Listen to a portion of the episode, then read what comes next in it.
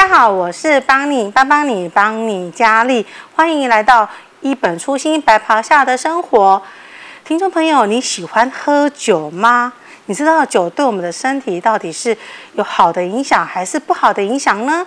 我们今天邀请到的是嘉义基督教医院精神科主任卢伟新医师，来跟我们分享酒跟我们生活上的关系到底是多么的密切呢？我们来欢迎卢医师。大家好，啊，听众跟观众朋友，大家好，我是嘉义基督教医院精神科卢伟新医师。今天听众朋友一定会很好奇说，说酒跟我们的生活上的关系到底是有多么的密切呢？那卢医师，我想，呃，你一定也跟我们一样。呃，平常没事的时候，就一定会在家小酌一下。哦，哎，其实偶尔真的会。呃、是，那前阵子的那个奥运这么的精彩，那是不是会一边看一边拿着啤酒？耶！哦，是啊，是啊。其实我个人对，诶，在一些场合，其实也都会喝一些酒。就像你讲的，最近奥运一边看很刺激的时候，哎、嗯，就会想说，呃，顺便。也喝一杯，那感觉真的也还好像感觉都还不错这样。嗯，还有有时候像呃偶尔睡前想要稍微放松一下，也会小小的小酌一下。是，所以其实还蛮多生活中的场合都呃可能会有喝到酒精的机会。是因为大家都在说睡觉之前如果睡不着，可以喝一杯或两杯的红酒，可以帮助、嗯、呃就是睡眠。是，嗯，所以、哦、嗯，对，很多人的确就是哎，为什么大家会？呃，喜欢喝酒或是常喝酒，的确，酒精对我们的、嗯、呃神经或是情绪有一些，它会造成一些影响，像是把你刚刚讲的，让我们比较放松，嗯、哦，想睡觉，啊，甚至很多人在为什么在聚会时会想喝，因为喝完好像会觉得，呃，情心情比较放松，讲话讲比较开，甚至会有比较嗨啊，比较开心的感觉，哎，的确这些都是。酒精会对我们的人体，会对我们脑部造成的常见的作用哦，就是放松哦，睡眠，而且有时候甚至会有愉悦、快乐的感觉，这是酒精对我们的一个影响。嘿，就是也是因为这些原因，所以大家都还蛮多人都喜欢的啦。是啊，因为聚会的时候，朋友之间都一定要小酌一下。对，但是可是这样子，你呃，为什么酒精会让我们的身体会这样的一些放松跟愉悦感呢？嗯。主要就是因为哈酒精它呃最主要对我们的神经会有呃抑制的作用哈，它会酒精当进到我们的呃血液，然后再到神经的时候，它会打开我们呃神经中有一种通道叫氯离子通道，这个氯离子一通道一打开，神经最后它就会造成一种抑制的作用，所以我们神经一旦被抑制，就开始会有一种。有点昏沉呐、啊，昏沉啊，稍微比较放松、啊，好像在坐船这样子吗？是是是，嗯、啊，甚至当然有时候喝更多，所以就会想睡觉，甚至隔天会有宿醉的这样的感觉。哦、这个是一方面，它有抑制的感觉。嗯、可是我们刚刚也有讲到说，它哎、欸，为什么喝完有时候甚至会有开心，甚至兴奋的那种舒服的感觉？对、嗯，这是因为酒哈，除了抑制以外，它也会造成我们呃。另外一方面，脑部多巴胺的释放，哦，它多巴胺是一种会让我们感觉开心跟愉快的物质，嗯，所以我们喝完除了会镇定以外，嗯哼，它造成多巴胺忽然大量的释放，我们就会有些人就会有一种哎开心愉悦的感觉，对，就有人有人就常常会一直笑不停这样子，哎，对对对对，那呃，但是呃，除了说这些放松或是。呃，想睡觉的感觉以外，如果这种多巴胺的这种释放太多太强，而且太长期的话，它也有可能造成一些不好的影响。哦，怎么说哦？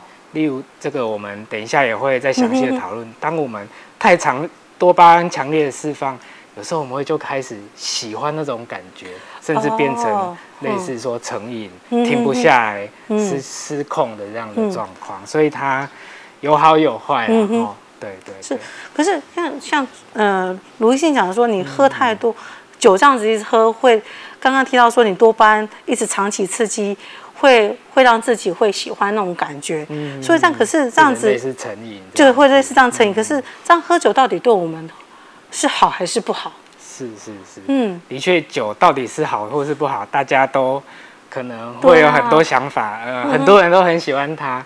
但是又常会社会上有时候就会有酒精引起的问题，比如说酒驾啦、酒瘾啊，所以酒这个东西。呃，好或不好，其实真的蛮值得我们好好讨论。对，那我我那我也问问巴尼啦，哈，就你一一个以一个一般人的角度来讲，你觉得酒跟呃烟啊，或是甚至毒品，因为他们都跟瘾有关嘛，哦，有酒瘾、有烟瘾、有毒瘾，那你会觉得酒跟烟跟毒一样吗？或是有什么不一样？应该不一样吧，因为酒我还是可以喝啊，嗯、但是烟你一你一抽就会对肺部会有影响，不管喝抽一口或两口，嗯、那毒就更别说了。嗯、那这样如果有三个话选择，我一定只会选择酒。嗯，直觉上来讲，我们就会不太一样啊。对，讲到酒跟烟或毒，我们还是会觉得两两者有有还是虽然都会。都有瘾的问题，嗯、但是直觉上就会有一定的。我宁愿选择酒。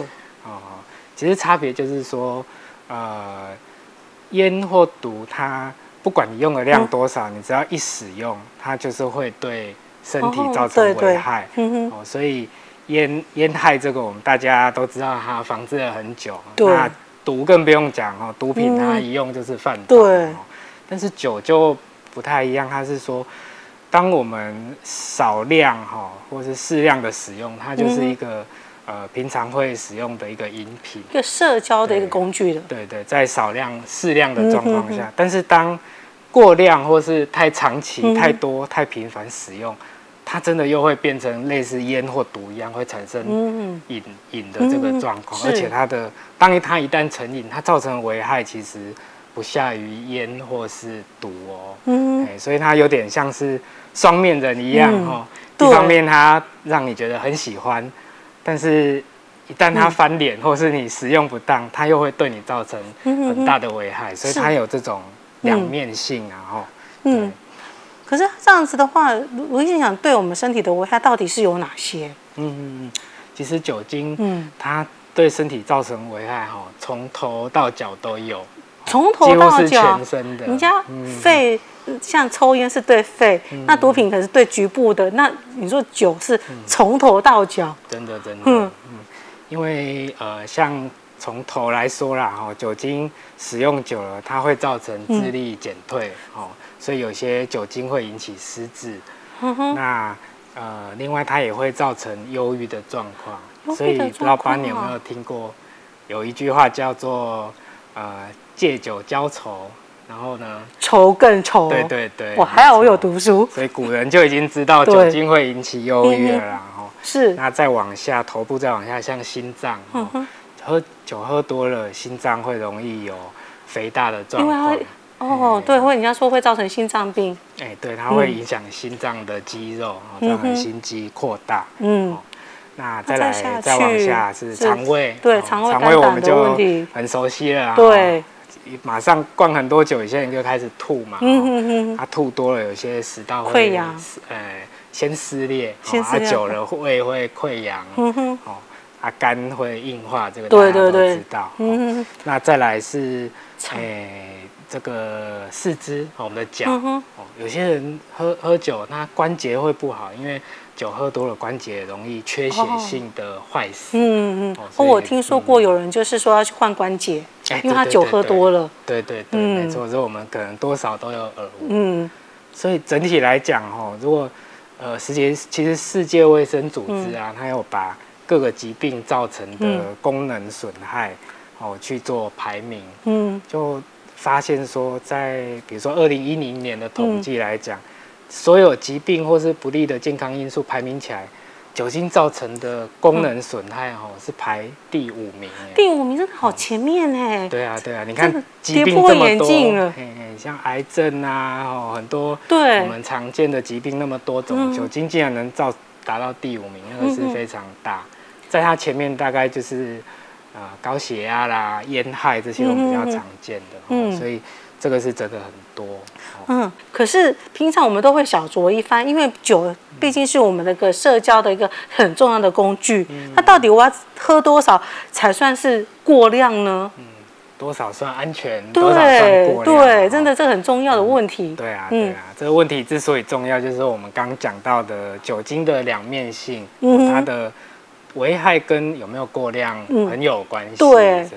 但是因为不同的酒精浓度不一样，所以我们要要说喝多少量的时候，要有一个比较的标准。嗯。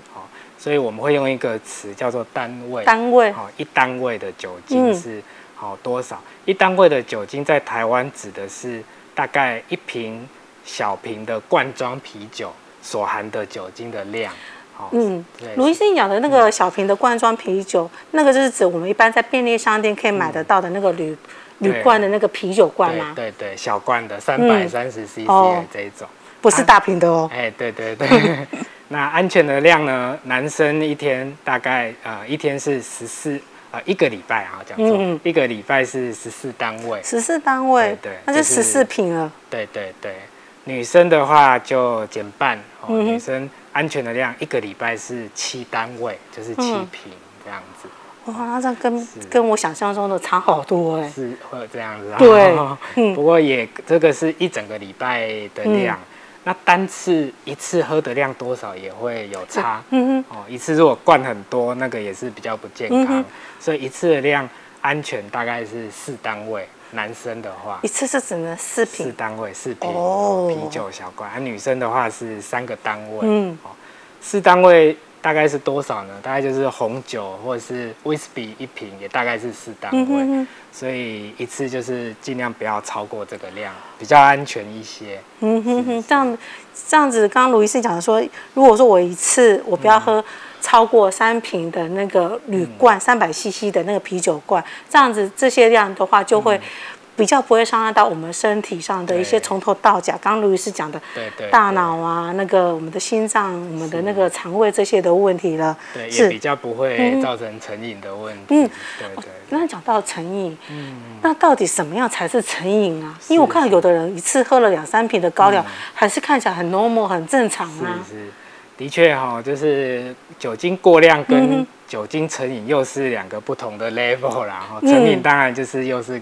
更严重的一个状况，要怎么判断我的亲朋好友、周遭朋友这个成瘾的问题？嗯、其实成瘾的代表就是就是一种，嗯、呃，第一个它代表屌嘞哦，就是我们没有办法自己控制，有一点失控的感觉。嗯，所以成瘾的一个征兆就是失控感。失控感，失怎么说？那失控行为就是例如说，哎，一次的量哦。他没办法控制，像我们刚刚讲的安全的量，嗯，哦，那酒瘾的人，他们可能他也知道不能喝太多，但是他每次一喝追酒，一追之下就喝过量了，哦，或是时间花太多时间都在喝酒，嗯哼，巴尼姐有没有听过一句话叫做，诶，就在问我们在问人家说，哎，你瓦固啉酒，诶，瓦固啉一遍，嗯，啊，你有没有听过他说，啊，我浪时无浪日。哦，电视在演呢，对，大家都爱啉，嘻嘻都爱啉，就是他只有几个小时没喝的差别，没有说就睡着的时候没有喝，对对，所以可能最多只有几个小时没有，代表他一天花很多的时间在喝，哦，这个是失控感啊，所以这是他的量时间失控了，嗯嗯嗯，再来就是很多很多人他喝酒遇上一些麻烦之后，嗯，我们就问他说，哎，哇，你喝酒这么严重啊，你以前。有没有试着戒过？嗯哼，很多人会说有，我有戒过。嗯，哎啊，可是那为什么现在又来医院了？戒不掉，就是戒不掉。所以遇到问题想戒戒不掉，也是失控的一个征兆。哦，那还有一个征兆就是那种想喝的感觉非常的强烈。嗯如果我们有机会跟酒瘾者去访谈，会发现说他们会跟我们说，他不喝的时候就会有一种很强烈的冲动想要去喝，这个叫渴求感。哦，所以失控感是一个。嗯，那刚有提到医院嘛，哈，很多人他就是呃喝到他生理、心理方面或是社会方面都出了问题。一般我们遇到问题，我们就说啊，我那我就不要喝就好。对。哦，那成瘾的一个现象就是呃，比如说喝到肝硬化啦，然后一直吐啦，吃不下，来住院，哎，出院之后。他也是继续，他是继续喝，一边治疗肝硬化一边喝。对对，或者是说喝到脑袋不好啦，意识不清，嗯，哎，这种心理上的变化，或者说哎，工作都被辞退了，嗯，对哦，一这个穷途潦倒，嗯哼，一般我们如果没有成瘾的话，我们就会控制，嗯，可是，一旦我们成瘾了，这就超无法超支在即啊，哦，所以这个出问题的人来继续喝，它就是它这是很重要的一个征兆。那这、嗯、可是那这样的话，如果说我这我发现我的朋友还是我认识的人有这方面的问题的时候，嗯，那他也想表达说他想要改解决这个问题，因为毕竟影响到他的工作、嗯、他的生活了。是是是。那他这个是可以治疗的吗？嗯，哦，把你提到一个很重要的问题，嗯、能不能治疗？当我们说到能不能治疗？嗯代表就是说，哎，需要治疗，一定是代表说我们脑部生理上有了变化，我们才会需要治疗。嗯嗯。所以的确，在酒精一旦进入成瘾的阶段，代表说我们脑部的回路哦，已经跟平常人不一样了。对。因为刚刚一开始有提到，它会造成脑部多巴胺的释放。对对对。所以在我们脑部有一个叫回馈系统的地方，它一直受刺激，久而久之，它就形成一种。固定的习惯跟回路，让我们戒不掉酒，嗯、所以它一旦进入成瘾的阶段，它就比较像是一种疾病。嗯哼，应该说它就是一个脑部的疾病。它就是生病了。对，它就是脑部生病了，嗯、所以它已经不能完全靠自由意志、嗯、靠自己的意志力来控制，很难。嗯、所以需不需要治疗？一定需要，嗯、不然真的。呃，脑部的改变已经形成，说要靠道德去劝说，靠意志力去控制，非常困难呐。对，不是说一定，当然如果有奇迹，或许吧，但是但是很非常困难。是，可是这有什么样的治疗的方式？是靠打针还是靠药物治疗呢？其实通常需要药物跟非药物去双管双管齐下。嗯嗯。大部分在药物的部分。呃，需要做两个阶段。第一个是、嗯、呃，需要去除戒断症状，嗯、因为喝酒了哈，忽然叫他停掉，哦、他身体会不适应，好像中毒的感觉，就是这个尿味吗？诶、欸，会不是不习惯没有酒的状态，嗯嗯、像有些呃酒瘾者，因为酒驾或什么原因被关，嗯、哦，他在监狱没有酒。忽然身体会很不舒服，然后有戒断症状，所以初期我们要先用一些药替代酒精，慢慢让他慢慢度过这个戒断时期。再来，我们会希望减低他喝酒的冲动，这时候就需要用一些呃戒酒的药物去减少他想喝的感觉。那例如我们嘉基现在是有两种药物，纳曲酮、阿坎啊，跟另外一个叫阿坎酸，这两种药物叫戒酒药，它就能减低。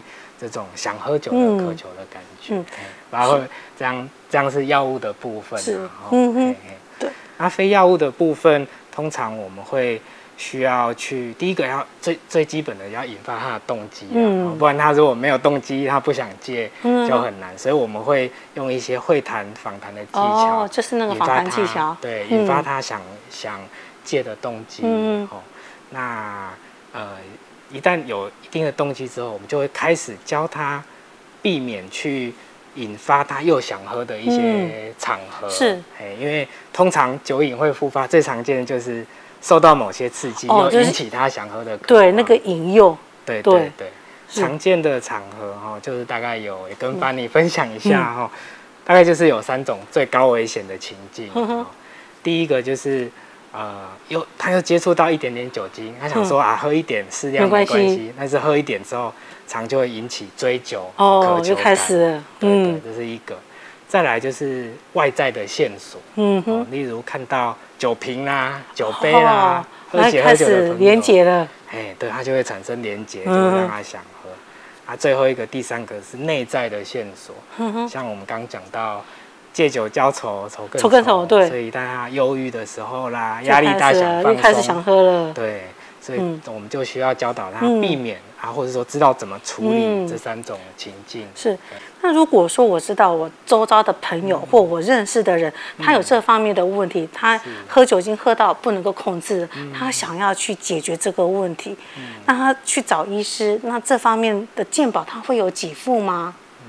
呃，以目前的健保的给付制度，其实它还是有一些呃还不够完善的地方，嗯、例如像酒精哦，它只有给付到酒瘾引起的并发症，嗯，但是对于戒酒本身，目前健保却是不给付，需要自费。哦，不过还好，目前卫福部它是有一个专案哦，特别对于想戒酒的病人，还有呃戒酒治疗费用的呃部分的补助。哦，所以他会补助一部分的看诊费、药费，还有心理治疗的费用。那当然超过的地方还是需要自费。哦，那这样比较不会伤荷包了。对对，有补助是稍微好一些。但是我们当然很期待未来健保的制度如果能更完善，当然是更好。那也很欢迎呃有戒酒需求的朋友。还是要多多利用这样子卫福部的专案的补助，接受完整的治疗，嗯、这是很重要的。是，嗯、那节目到这边，我不晓得听众朋友对我们今天的这些对酒的认识够不呃有没有达到一定的认识呢？那我们想说，这边我们可以再请卢医师帮我们做个最后的总结，让大家能够是对这个酒的认识能够是永记在心里面，知道说我们要怎样的适当喝酒，才不会对身体产生一个副作用。是是，所以呃，最后会跟听众、观众朋友分享说，呃，酒精它有很它有有它很吸引人的地方，但是我们也要注意它潜在的危险性。嗯、所以第一个适量很重要，好，再来就是呃，不要太年纪太轻就接触到酒精，这个也会呃增加以后酒瘾的风险。嗯那最后要强调的是，虽然健保目前是没有给付戒酒，不过政府它有另外一个呃戒酒的补助方案哦，提供戒酒的治疗部分的补助。嘉基目前也有在做这样的治疗，也很呃欢迎有酒精使用相关的问题，或是已经有酒瘾希望戒酒的朋友多多来接受治疗。很重要的是，愿意承认自己需要帮助，啊，愿意接受治疗。那才会有，一定会有成功的戒酒成功的这个机会。嗯、是，今天谢谢卢医师来到来到我们这当中来跟我们分享要如何的安全饮酒。听众朋友，你要记得，就是卢医师有讲的，就是第一个就是饮酒要适量。第二个就是未成年千万不要喝酒。那第三个，如果说你真的是已经有酒瘾的问题的话，不要放弃，还是可以去记得就近跟你的附近的一些医师找医师来帮助你解决这个问题，千万不要放弃。那今天谢谢卢医师到我们这当中来跟我们分享。听众朋友，记得每周二下午四点，一本初心白袍下的生活新的一集会准时上架哦。拜拜。